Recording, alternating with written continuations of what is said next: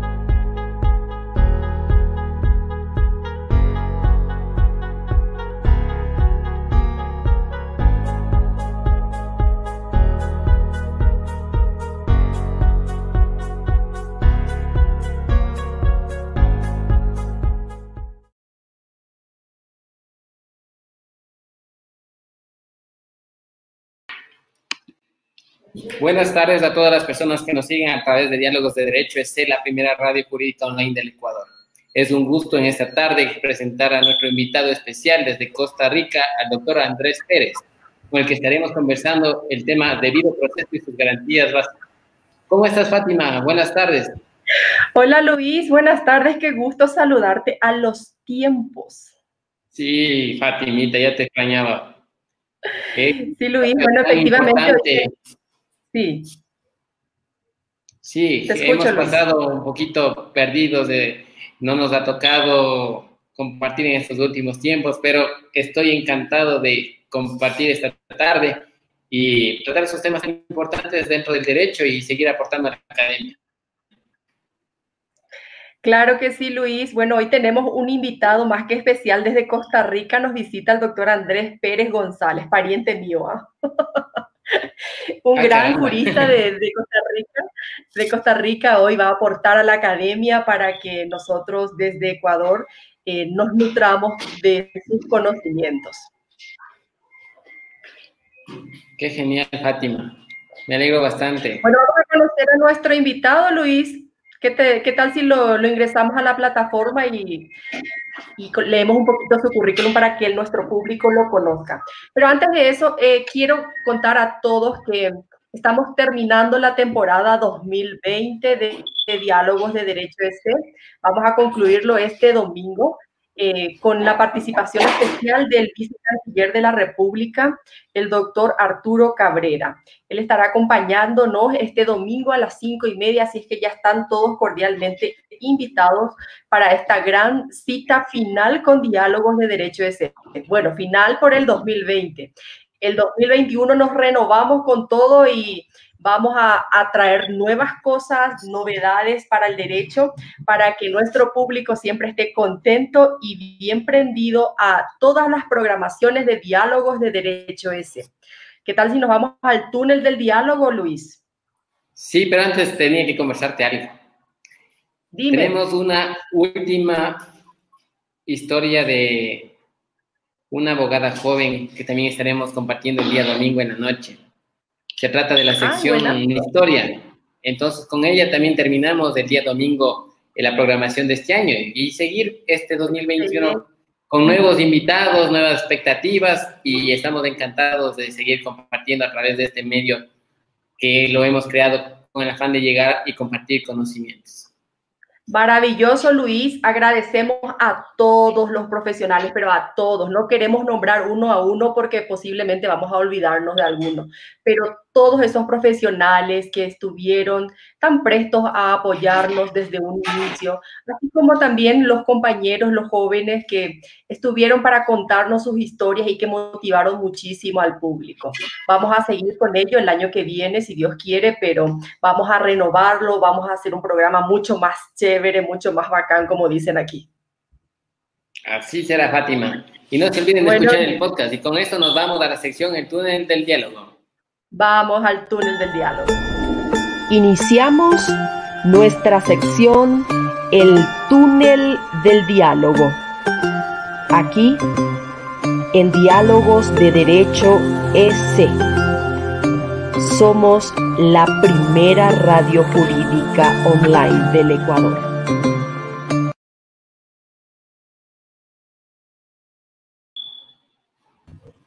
Fátima, ¿cómo estás? Vamos a presentar a nuestro invitado. En pocos minutos ingresa a la plataforma. Qué gusto, doctor. Buenas tardes. Pues muy buenas tardes. Es un gran honor, un privilegio para mí poder compartir en esta tarde eh, con la doctora González Barreto y con usted, don Luciano Alejandro, este espacio.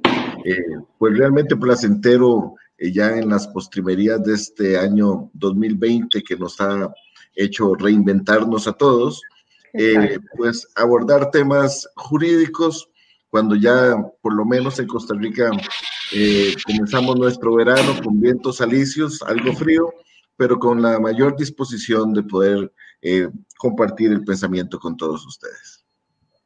Costa Rica, un país tan Costa Rica es un país tan hermoso que, que todos añoramos y, y, deseamos volver siempre. Bueno, un saludo cordial a toda la gente de Costa Rica. Eh, por medio suyo, doctor, hacemos llegar un saludo especial a todas esas personas que son tan cordiales y tan amables cada vez que los visitamos. Pues muchísimas gracias. Este, aquí yo creo que hay algo que nos ha identificado históricamente, que es que cuando la gente nos visita, siempre lo primero que va a escuchar es un pura vida, y es que nuestro, nuestra frase revela una forma de nuestra idiosincrasia, que es que tratamos de vivir eh, la vida de forma pura, con alegría, con disposición y con deseos de ir siempre adelante. Claro, y con esa naturaleza hermosa que tiene Costa Rica es envidiable. Mire, em, los, los, costarricenses o los ticos, como decimos, a veces no apreciamos realmente qué es lo que tenemos a nuestro alrededor. Este, yo vivo en el Valle Central, desde aquí al norte de la casa, desde mi ventana puedo ver hermosas montañas. Y si vuelvo a ver hacia el sur, vuelvo a ver otras montañas verdes donde todavía no hay edificios. Si voy a la montaña, que queda 45 minutos, puedo ver todo el Valle Central, disfrutar de un hermoso clima, pero si de pronto se me ocurre ir a la playa en una hora, estoy con un buen clima, puro frente del mar y disfrutando de una rica cerveza esta hora, sería. Ah, qué lindo. bueno, entonces empezamos la entrevista, doctor. Muchas gracias por estar aquí. Luis, contigo, por favor. Estimado doctor, le agradezco por ser parte de Diálogos de Derecho. Sé antes de empezar esta entrevista, quiero comentarle que nos escuchan tanto profesionales y estudiantes de Derecho. Por tal razón, tomando en cuenta la temática de esta tarde, quería preguntarle qué se entiende por debido proceso. Eh, su definición como tal, para que los jóvenes que nos están escuchando entablen ese concepto y se les quede guardado, porque usted sabe que la buena enseñanza nunca se olvida. Vamos a, vamos a ir un poquito un poquito más atrás, eh, si me permiten, y un poco de historia. Y un poco de historia es en función eh, tal vez de lo que, de la experiencia costarricense. Podríamos ir hasta otros países, otras latitudes, pero se nos va a ir el tiempo en la historia y tal vez queremos llegar a otro, a otro punto. Mire, en los años, por allá en los años 70, en el contexto de los procedimientos administrativos de orden disciplinario que se eh, establecían contra funcionarios públicos, el derecho administrativo costarricense comenzó a acuñar eh, el concepto del debido proceso. En, el, en el, contexto costarricense, perdón. Es así como, eh, gracias a las enseñanzas del maestro Eduardo Ortiz Ortiz, un jurista con dimensiones, eh, puedo decir orgullosamente, mundiales, eh, que fue incluso decano de la Universidad de Costa Rica, donde yo me formé. Con ese bagaje jurídico y cultural, insertó en la práctica forense de los administrativistas de la época la necesidad de que todos los procesos disciplinarios se, realizaran con amplia oportunidad de defensa. con lo que implicaba posibilidades de alegación, ofrecimiento de prueba, controvertir la prueba y eh, participar eh, en, los, en las propuestas que eh, generaran el acto final y finalmente quizá en la decisión final. La decisión final, por supuesto, podría ser sometida a un nuevo examen y con eso quedaba agotado lo que para ese momento era el debido proceso. Bueno, resulta que allá por el año 1989, eh, apenas hacía mi primer año yo de ejercicio profesional, se produce una transformación importante en el contexto histórico costarricense y se crea la Sala Constitucional de la Corte Suprema de Justicia, un órgano que está adscrito a la Corte Suprema de Justicia y que em, ejerce precisamente el control de constitucionalidad. Teníamos eh, un único órgano, eh, antes de esto, que era la Corte Plena, integrada por, hasta ese momento, por 17 magistrados, que ejercía el control de constitucionalidad de las leyes y un órgano eh, singular que era la Sala Primera de la Corte Suprema de Justicia, que conocía eh, de los recursos de amparo y la, y la Corte Plena de los recursos de habeas corpus. Con, eh, hay que reconocerlo, grandes limitaciones y nulo abordaje del tema del debido proceso. La Sala Constitucional vino precisamente a revolucionar. Eh, y vino a revolucionar porque en las primeras grandes este, eh, resoluciones que se dictan, lo primero que se comienza a evocar es el tema de la necesidad del debido proceso dentro del proceso penal. Ya entonces tenemos una transmutación de lo que pasaba en el proceso administrativo y comienza eh, a insertarse gradualmente en el proceso penal.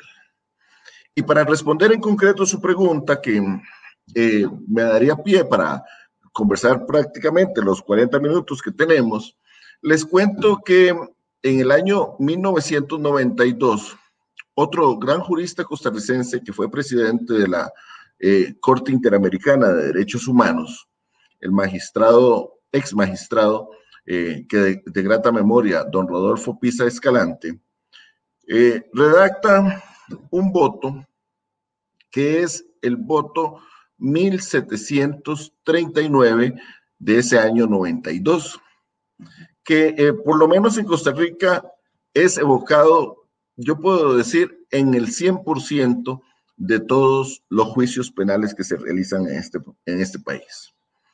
Porque tuvo precisamente don Rodolfo la enorme inteligencia de en aquel eh, voto histórico no solo establecer los antecedentes eh, históricos del debido proceso, sino lo que era más importante, dotarlo de un contenido esencial de cara al conflicto penal.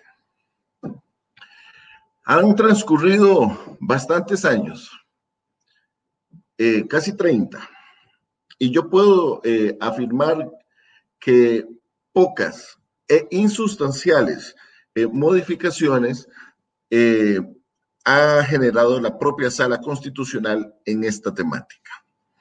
Y si me permite entonces es, digamos, vamos a hablar en, este, en esta tarde de tres grandes temas. El principio de legalidad, como un uno de, los, de, las, de las bases angulares del debido proceso, el derecho de defensa y el derecho a recurrir eh, el pronunciamiento final que dicte el, el, órgano jurisdiccional que ha de conocer del proceso. Por supuesto que estoy haciendo una selección casi que al azar, porque hay temas que eh, están relacionados y vinculados eh, con el respeto a la dignidad de la persona humana dentro del proceso penal, eh, están vinculados con el ejercicio de potestades eh, y garantías procesales dentro del ámbito del proceso penal eh, y una serie de otros derivados del debido proceso. Permítame nada más decirle que el debido proceso para contestar es una garantía de rango supraconstitucional, que para efectos de la Convención Interamericana de Derechos Humanos, de la cual eh, somos eh, nosotros parte y parte del Sistema Interamericano de Derechos Humanos, se engarza en el artículo 8.2 de la Convención. Eh, implica esencialmente que hay que darle a la persona en conflicto con la ley penal garantías básicas en torno a el juzgamiento por un hecho que presuntamente puede ser punible.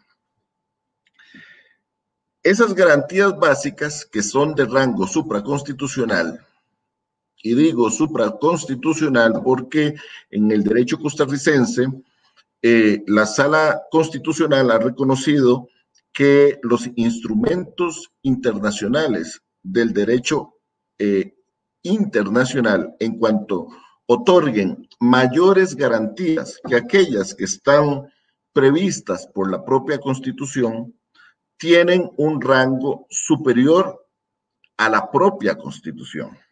Es decir, en la estructura señala, ya la, la mm, constitución, eh, en aquella figura clásica de un triángulo invertido, eh, donde precisamente la constitución base sirve de base, ya no vamos a encontrar en esa base a la constitución, sino a los tratados y convenios internacionales sobre derechos fundamentales. Dicho esto, entonces, el primer instrumento que recoge el debido proceso para los efectos nuestros y que se cita cotidianamente es el artículo 8.2 de la Convención Interamericana de Derechos Humanos. Y ahí empecemos. Principio de legalidad. Muy bien, ¿por qué forma parte del debido proceso? ¿Qué, qué significación tiene? Y hay que tener aquí algún cuidado. Y hay que tener algún cuidado porque en la práctica convencional y en la práctica eh, diaria suele uno escuchar eh, eh, algunas frases que tienen que ver con normas de interpretación de la, del derecho penal de fondo relacionados con el principio de legalidad, aquello que todos conocíamos como ley estricta, escrita, eh, que es propia de los, de, los tratados, pero que, que, no se agota ahí. Cuando en este voto que estoy comentando se desarrolla eh, el tema, eh, la sala, con la redacción brillante, como una, una pieza jurídica de obligatoria consulta, eh, señala con toda claridad que el eje principal de nuestro sistema procesal penal es el principio de legalidad e implica la necesidad de un respeto absoluto a las disposiciones legales previas, ¿verdad? Lex previa, estricta, es decir, en una eh, interpretación esencialmente eh, restrictiva de las normas y ley escrita. ¿Qué significa la, todos lo sabemos, una eh, prohibición a la interpretación analógica in malam parte? Pero además, eh, en el derecho procesal esto tiene algunas implicaciones, que es cómo deben interpretarse, dice la sala, las normas procesales. Y entonces viene el tema de, em, el tema de, em, uno, cómo, cómo eh, llegar a la esencia de lo que la norma debe buscar. Eh, la norma procesal. Entonces, reglas de interpretación vinculadas con el principio de legalidad. Vamos a seguir entonces luego con el tema del derecho de defensa. Desde el primer momento de la persecución penal, dice el voto, desde el primer momento de la persecución penal y hasta el inicio de la ejecución de la pena, el imputado tiene derecho a asistencia letrada. Significa a que si carece de los recursos para contar con un abogado que patrocine sus intereses profesionales, puede contar con los recursos de un defensor que aquí se denomina público y que lo paga el propio Estado costarricense. El derecho de defensa tiene un contenido esencial de, eh, de ser activo, por supuesto, a lo largo de todas las etapas del procedimiento, que aquí son etapas que están previstas de forma sucesiva, preclusiva además, y eh, de ninguna forma limitativa. Es más, eh, por ejemplo, en tratándose del derecho de la prueba, existe, dice el voto, existe un derecho a la prueba con tal amplitud que em, la prueba aún ofrecida de manera eh, extemporánea, eh, sin las formalidades de ley, en cuanto coadyuve con la tesis defensiva, debe ser admitida por eh, los tribunales. Y digamos que en el último de estos aristas eh, básicos que estoy tratando de eh, pues compartir con ustedes es el derecho a recurrir el fallo. Y tengo que reconocer que lamentablemente Costa Rica fue objeto de una condena por parte de la Corte Interamericana de Derechos Humanos que produjo una transformación en nuestro sistema de impugnación de las sentencias penales. Es el famoso caso Herrera Ulloa contra Costa Rica. Teníamos nosotros un sistema adoptado de que la sentencia penal podía ser recurrida a través de un recurso de casación que conocía eh, la sala de casación o los tribunales de casación según la pena. Se consideró en esencia que ese eh, recurso, en alguna forma formalista, no cumplía con la necesidad de que el fallo fuese revisado eh, integralmente. Y entonces aquí está establecido el derecho a, recurrir el fallo condenatorio o absolutorio eh, por cualquiera de los sujetos intervinientes dentro del proceso. Un recurso de apelación que obliga por disposición de la ley, pero además por los instrumentos internacionales, a una revisión integral del fallo. Tema que, a mi juicio, está un poco todavía largo porque los jueces siguen examinando cuáles son eh, los motivos de impugnación. Luego, eh, mm, en algunos escasos casos concretos, hemos advertido algunas nulidades declaradas de oficio en la revisión integral del documento sentencia, pero el fallo no es solo la sentencia, sino todos sus antecedentes. Eh, y después tenemos una impugnación que está establecida de, forma sistémica eh, como un recurso de casación con motivos, sí, ciertamente muy limitados y muy, eh,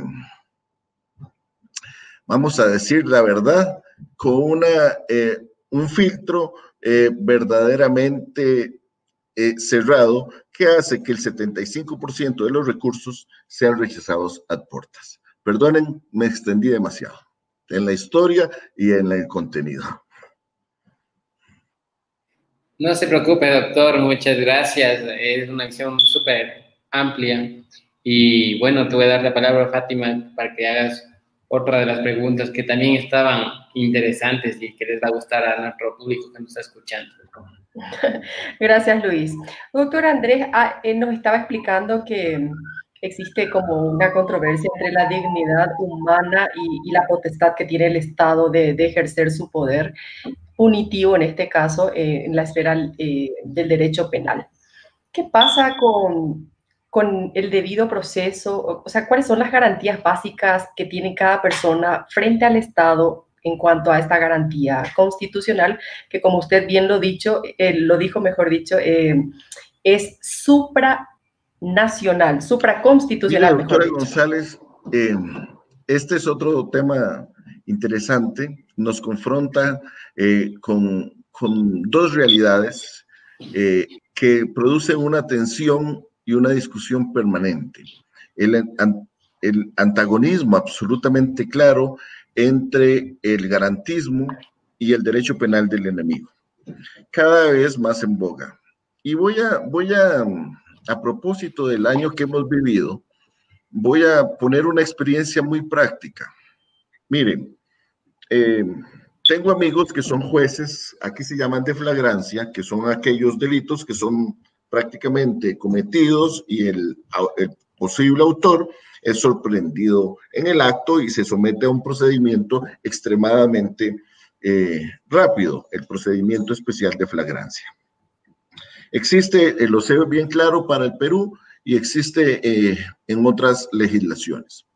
¿Qué ocurre? Por ejemplo, en este periodo de pandemia, en algunos supermercados de cadenas internacionales, alguna persona llegó, adquirió no adquirió, se llevó algunas latas de atún, fueron sorprendidos por los vigilantes y conducidos de inmediato eh, por los agentes de seguridad del supermercado y luego por la policía a estos tribunales de flagrancia.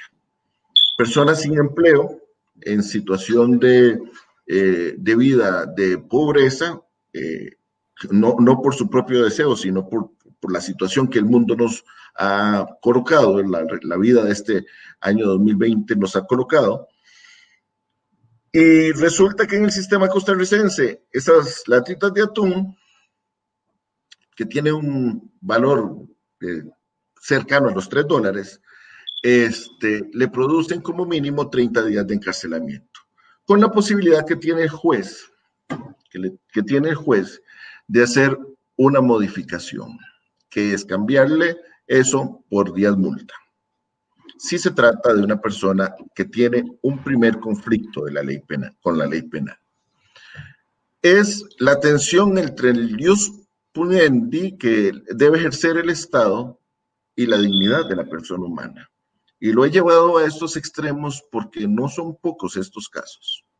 A lo mejor lo vemos muy largo, pero son el pan nuestro de cada día.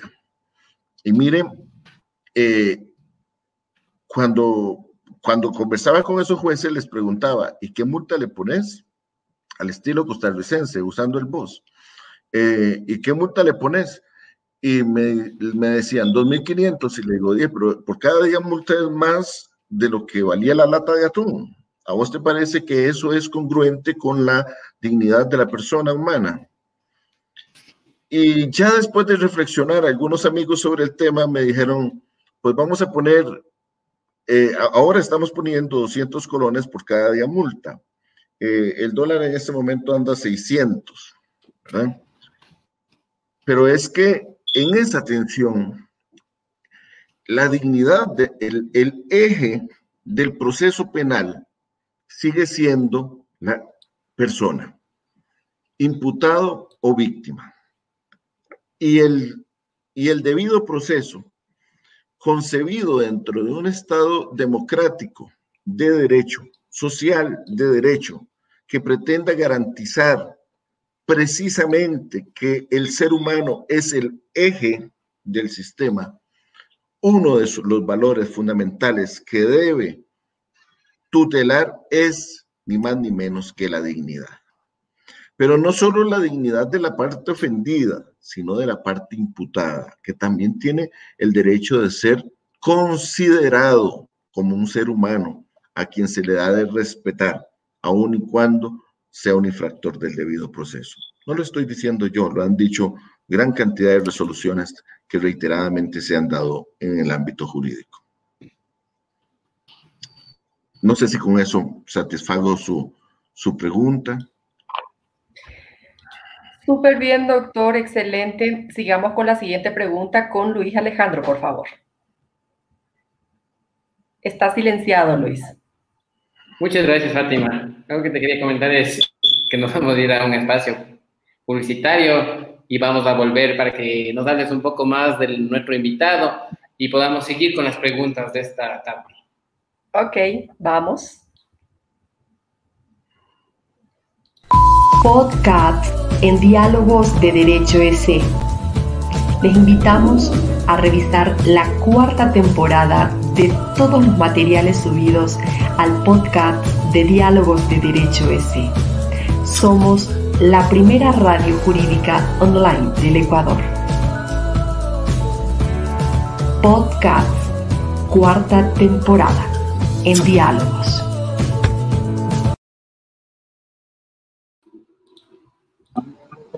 Fátima, conversando de nuestro invitado. Hemos visto el video del podcast. que sigan a través de Spotify. Están subidas todas las entrevistas y ya estará cargada la entrevista de nuestro invitado, el doctor Andrés Pérez González, con el cual también estaremos abordando este tema. Y que puedan ingresar los jóvenes que les encanta escuchar las entrevistas a través de, de las plataformas digitales. Y para eso hemos creado tantos espacios para que podamos estar más cerca y podamos construir la academia que queremos por favor, preséntale al doctor en este momento y háblanos un poco más antes de pasar a las siguientes preguntas. Claro, Luis. Bueno, estamos en presencia del doctor Andrés Pérez González. Él es un ex juez de la República de Costa Rica durante el periodo comprendido entre octubre de 1988 y julio del 2000, donde administró justicia como juez civil, juez de instrucción, juez penal e integrante de tribunales superiores en materia penal. También ha sido profesor en la Universidad Latina de Costa Rica, en el Colegio Académico de la UACA y en la Universidad Internacional de las Américas.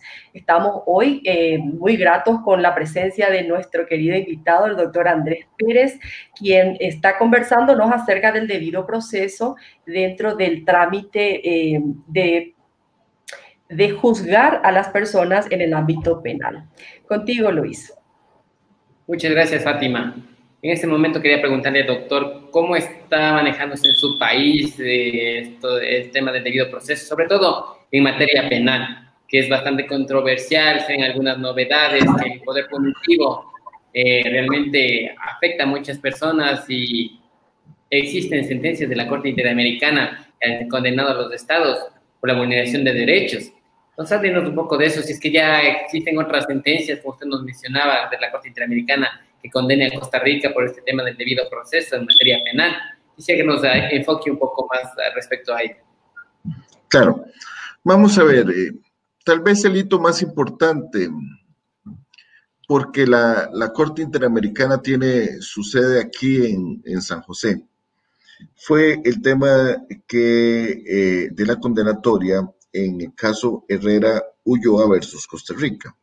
Y algo de lo que les conversaba fundamentalmente en torno al recurso de casación.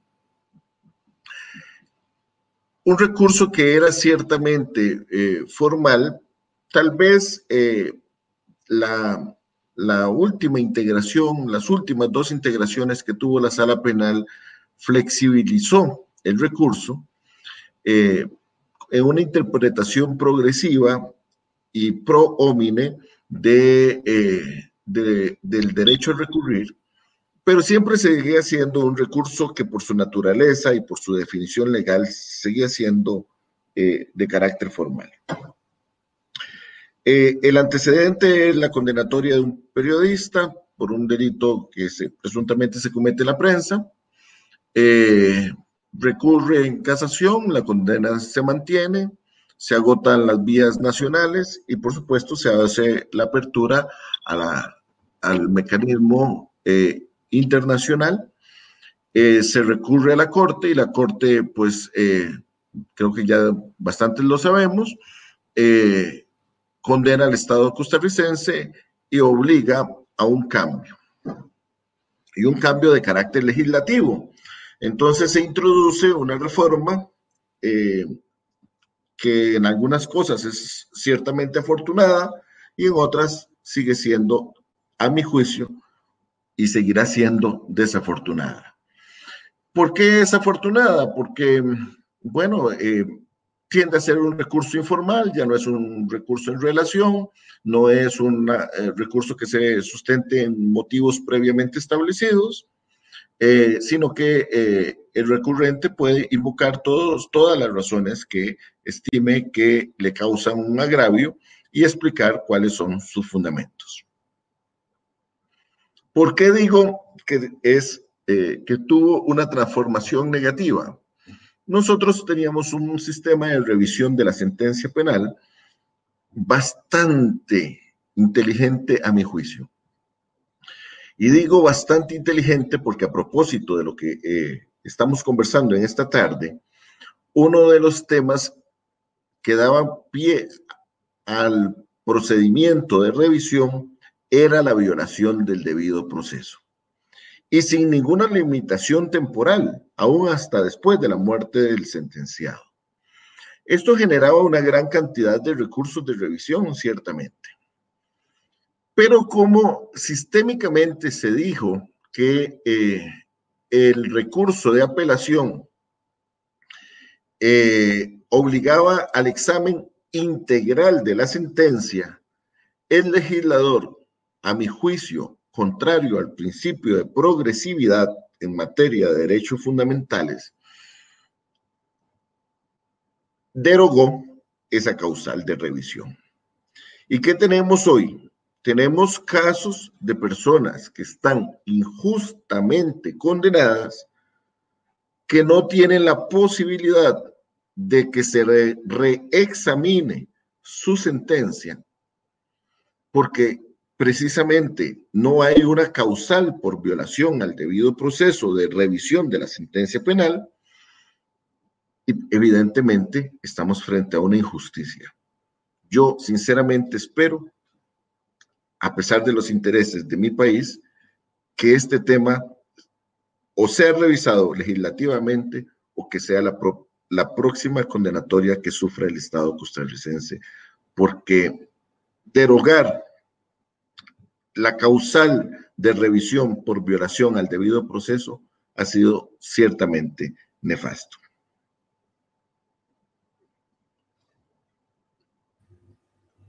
Me quedé por aquí. Excelente, doctor Andrés. Muchísimas gracias. Bueno, estamos llegando eh, al, al, término de nuestro programa, querido doctor. Por lo tanto, vamos a solicitar unas palabras así como para concluir nuestro tema, estimado doctor Pérez. Muchísimas gracias. Quiero, quiero simplemente pues formular una invitación. Nos, nos se acercan días muy hermosos en, en el año. Eh, pero también hay que pensar en el contexto de la dimensión humana de la persona en conflicto con la ley penal. Este año, en unas cuatro o cinco ocasiones, he tenido que acudir a centros penales por distintas razones en el ejercicio de, la profesión. Y una de las manifestaciones más claras o las quejas más directas que he escuchado es, no hemos podido tener contacto con nuestros familiares. Las cárceles costarricenses por el tema del COVID no permiten, bueno, aquí hay visita conyugal, ya no se llama conyugal, se llama visita íntima, íntima por el tema de eh, precisamente eh, la igualdad de derechos en materia de géneros, ¿verdad? De género. Entonces, eh, están permitidas las visitas íntimas con personas, entre personas del mismo sexo. Eh, pero la, visita cotidiana de los parientes que llevan sus comidas, etcétera, cerradas desde el principio de la pandemia, la falta de ese calor humano. La Navidad es un momento preciso para reflexionar, no solo en las personas que guardan internamiento porque han entrado en conflicto con la ley penal, sino con los familiares que también sufren una pena trasladada injustamente por no poder comunicarse ni tener contacto con sus familiares. Nosotros en libertad tenemos grandes oportunidades. La Navidad es un momento propicio para pasar en familia, para acercarnos, tal vez este año no tanto abrazarnos, pero sí darnos muestras de afecto y de solidaridad. En ese contexto, reciban ustedes el agradecimiento, pues, por haberme invitado, pero también reciban mis mejores deseos de una Navidad extraordinaria y un venturoso año 2021. Muchísimas gracias. Muchísimas gracias. Muchas gracias, doctor. Eh, algo que quería contar dentro de este tema que había manifestado el doctor Andrés Pérez, es de que en realidad eh, con la crisis por la pandemia del COVID, Esto ha dificultado el manejo de las relaciones interpersonales, de las visitas dentro de los centros de rehabilitación social. Eso es lamentable y poniéndonos de un lado humano que de la profesión, porque no siempre uno hay que ser demasiado cerrado, sino también centrarnos en la parte humana de, las personas que están privadas de libertad y ver qué es lo que le está faltando y tratar de luchar por sus derechos, tratar de cambiar el sistema que está fallando en muchos países eh, y tratar de no que, de, no existan determinadas injusticias que acaben vulnerando esos derechos de las personas. Sí, es cierto, se han equivocado en determinados casos, pero hay otras personas que están pagando penas de manera injusta y se les ha sentenciado sin tener nada que ver dentro de determinado caso. Entonces, por eso también dentro de la labor de los derechos humanos que nosotros vemos enfocados con Fátima, es el deber nuestro de seguir trabajando por esas personas que están encerradas y que de manera injusta están pasando malos momentos. Y con esto le agradezco bastante al doctor Andrés Pérez por habernos acompañado y le esperamos en una próxima oportunidad. El próximo año estaremos con nuevas expectativas, nuevos proyectos y dentro de Diálogos de Derechos se vamos a planificar súper chévere para que sigamos disfrutando de la academia y de estos espacios que generamos a través de este medio tecnológico. Exactamente. Bueno, hemos tenido la oportunidad de conocer algo de la legislación de Costa Rica, un país amigo del Ecuador y, y, y qué mejor que tenerlo aquí al doctor Andrés Pérez, que dignamente ha representado a su país. Eh, él fue ex juez en, en, el país vecino, en Costa Rica, y hoy con su experiencia y su alto conocimiento ha ayudado y ha aportado a la Academia Ecuatoriana. Muchísimas gracias, doctor. Será hasta la próxima y fue un verdadero placer tenerlo en Diálogos de Derecho S. Muchísimas gracias por la cordial invitación y por la gentileza de haberme participado pues de nuevo, que la pasen muy bien, que pasen feliz Navidad y un feliz Navidad. 2021. Una feliz Navidad, un fuerte abrazo. Igualmente, que estén muy bien. Nosotros nos vemos el próximo domingo a las cinco y media para concluir el ciclo 2020 de Diálogos de Derecho S. Recuerden que somos la primera radio jurídica online del Ecuador. Luis, muchas gracias. Estaremos con el vicecanciller de la República, con quien estaremos abordando otro tema bastante interesante. Con este cerramos el año con broche de oro, Fátima. Y Exactamente. Nos, orgullo. Es un orgullo, realmente. Es un orgullo.